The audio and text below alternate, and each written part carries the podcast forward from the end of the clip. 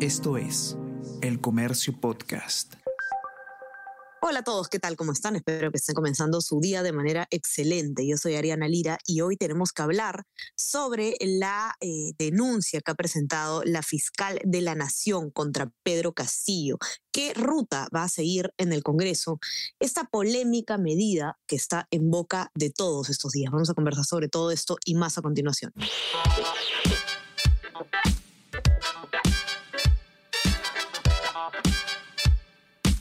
Esto es Tenemos que hablar con Ariana Lira.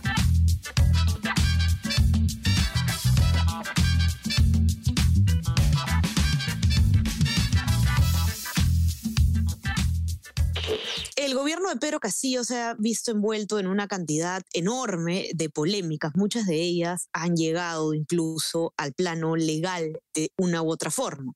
Ya son más de 10 las denuncias que acumula el presidente de la República en la comisión, en la subcomisión de acusaciones constitucionales del Congreso. Y la última de estas ha sido presentada en estos días por la fiscal de la Nación, Patricia Benavides.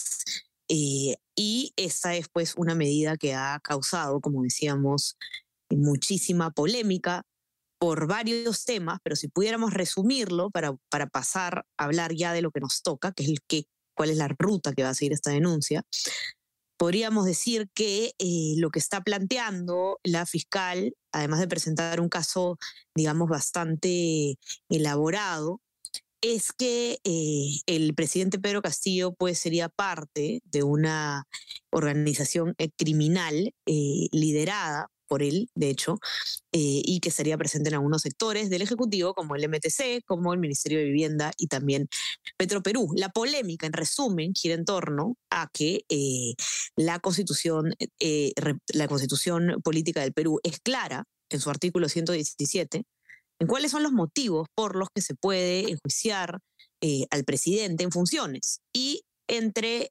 este, en este artículo no existe pues un motivo eh, que se pueda utilizar en este momento. Lo que plantea la Fiscalía es que este artículo se tiene que interpretar a la luz de otras normas, una de ellas un tratado internacional que eh, impulsa a los gobiernos a eh, tomar medidas contra actos de corrupción en el gobierno. Esa es la polémica legal de la que no vamos a hablar el día de hoy, pero si es que están interesados al respecto, hay muchísimas notas bastante buenas en nuestra web elcomercio.p acerca de, este, de esta controversia, es legal o no eh, lo que está pretendiendo hacer la fiscal. Pero ahora la pregunta es, ¿qué va a pasar? Porque la denuncia ya fue puesta. ¿No? Entonces, ¿cuál es la ruta que se tiene que seguir en el Congreso de la República y eh, cuáles son los posibles caminos que vamos a eh, ver de ahora en adelante respecto de ese tema. Talía Cadenas, periodista del Comercio, ha escrito un informe al respecto bastante claro sobre qué es lo que puede pasar.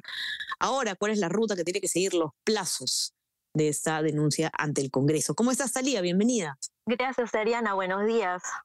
¿Qué tal? Buenos días, Talía. Cuéntanos un poco, eh, ya tenemos, ¿no? Digamos, ya sabemos qué es lo que ha pasado. Ahora queda esperar. ¿Y qué es lo que tenemos que esperar? ¿Cuál es el procedimiento en el Congreso? Así es. Hoy eh, se da cuenta de esta denuncia, ¿no? Y, em, eh, digamos, la Subcomisión de Acusaciones Constitucionales tiene un plazo de 10 días hábiles, ¿no? Que regirían, mm, eh, bueno, a partir del lunes, ¿no? contándolo, haciendo un, digamos, una suma, sería hasta el 28 de octubre que tendrían plazo para calificar esta, esta denuncia, que calificarla es un tema más de requisitos, no sé si ha cumplido con, los requisitos para eh, ser admitida, ¿no? De ser admitida, eh, se somete a voto, ¿no? Y eh, se, declara o, procedente o improcedente, ¿no? Si es improcedente, obviamente se archiva, ¿no? Y si se declara procedente, según lo que ha explicado Ley Camones eh, días anteriores, eh, hay un plazo de 48 horas para eh, que este informe de calificación de la denuncia pase a la comisión permanente. Luego, ¿no? En la comisión permanente también se evalúa y se vota este informe de calificación. Si es procedente, eh, lo que la comisión permanente ordena es que en un plazo de 15 días se elabore, eh, se realice una investigación y se elabore un informe, ¿no? Eh, ¿Qué pasa? Regresa a la subcomisión, ¿no? Ya con, digamos, la venia de la comisión permanente. Y lo que tiene que hacer la subcomisión primero es notificar al denunciado, ¿no? en un plazo de, tres, de, tres días hábiles, ¿no? Para que el denunciado eh, presente sus descargos, ¿no? Y, eh, digamos, elementos eh, probatorios, ¿no? De, sus descargos. Eso, él tiene cinco días hábiles de plazo. También en, este, digamos, en paralelo, el presidente de la Subcomisión de Acusaciones Constitucionales nombra, ¿no? A un congresista delegado del caso, que se tiene que encargar de realizar el informe de em, determinación de los hechos y pertinencia de las pruebas hasta, ese, hasta ese momento también él tiene, así como el, este, el denunciado tiene cinco días hábiles, el congresista delegado también tiene cinco días hábiles para realizar esto.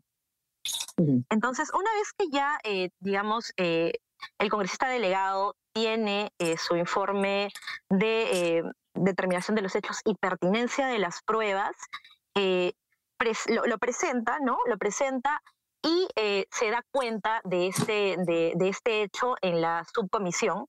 ¿no? En, una de las sesiones se da cuenta y eh, en la siguiente sesión ya se tendría que estar, o, en la misma sesión se tendría que eh, fijar plazo para las audiencias.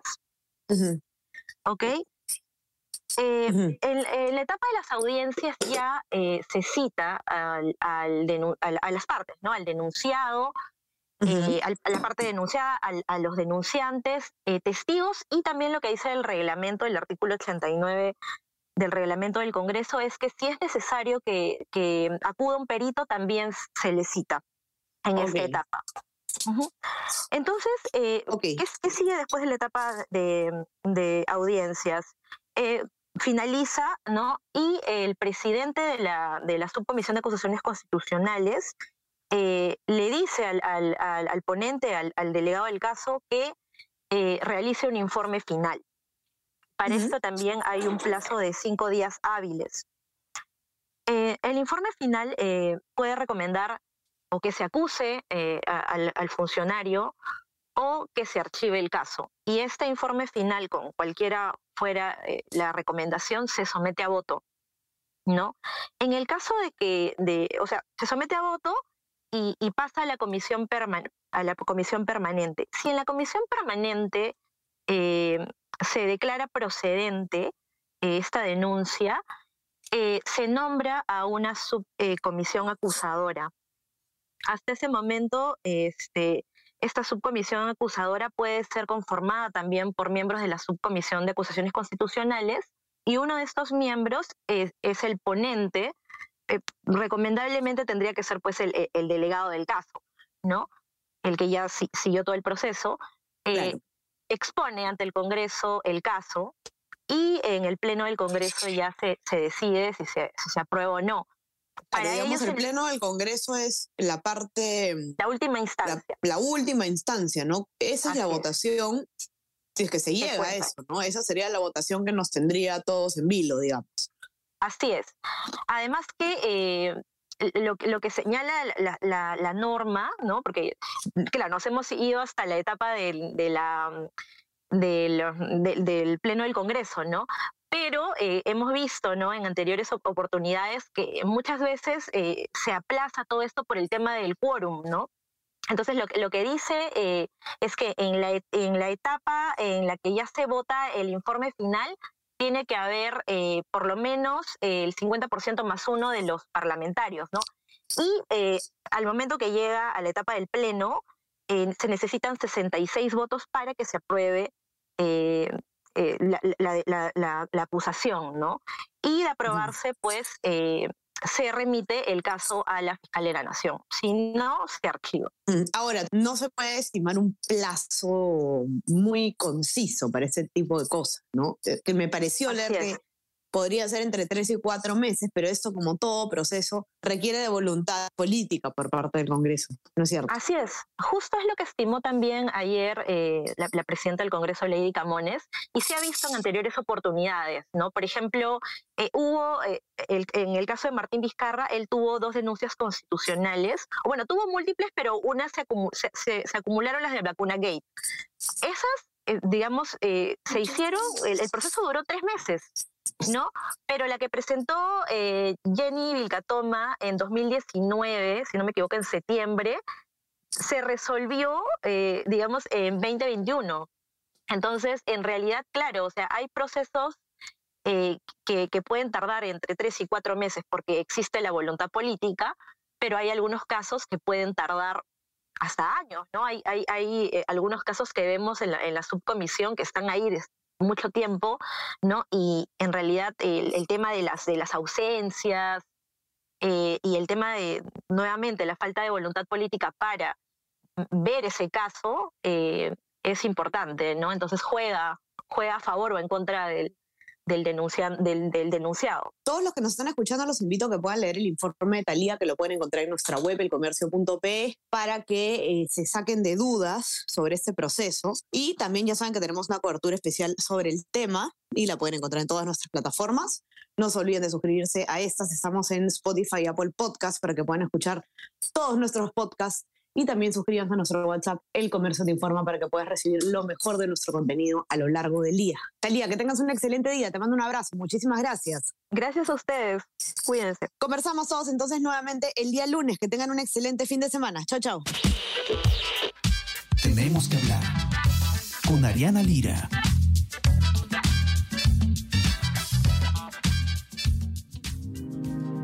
El Comercio Podcast.